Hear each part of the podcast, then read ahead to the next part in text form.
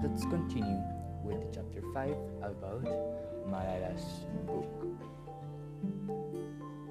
Okay, this is this this chapter is shorter because have less page and all of that, but is that is is shorter. So the summary is shorter too.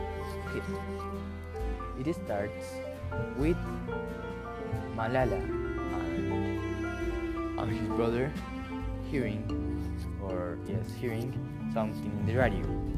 I think named curfew they didn't know what that means.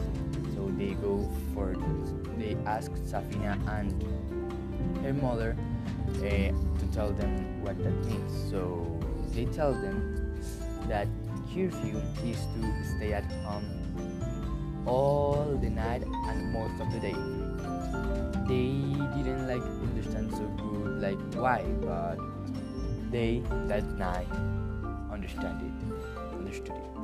A, a bomb exploded near of her house, and she understood too there was a war between the Taliban and the army bombs were here everywhere every part of this of the of the veil. She malala pray and pray to stop the war but it seems that it didn't work. The army also attacked in so many schools in so many schools. She was so scared for that her school had, will be attacked every morning.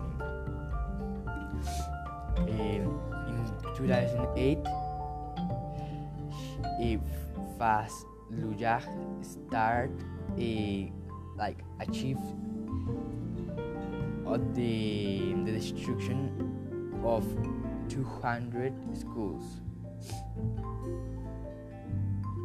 and that's the chapter 5 the, the terrorism of Malala. Thank you